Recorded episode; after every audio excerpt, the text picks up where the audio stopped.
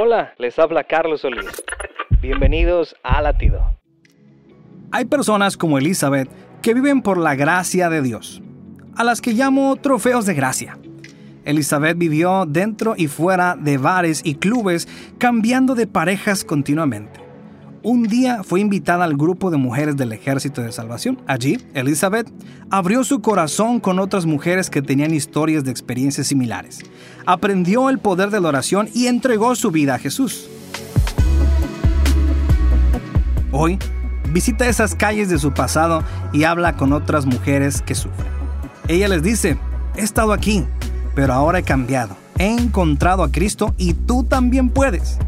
Esta liberación es para todos nosotros. Jesús nos llama a una nueva vida. Latido les llega a través del ejército de salvación.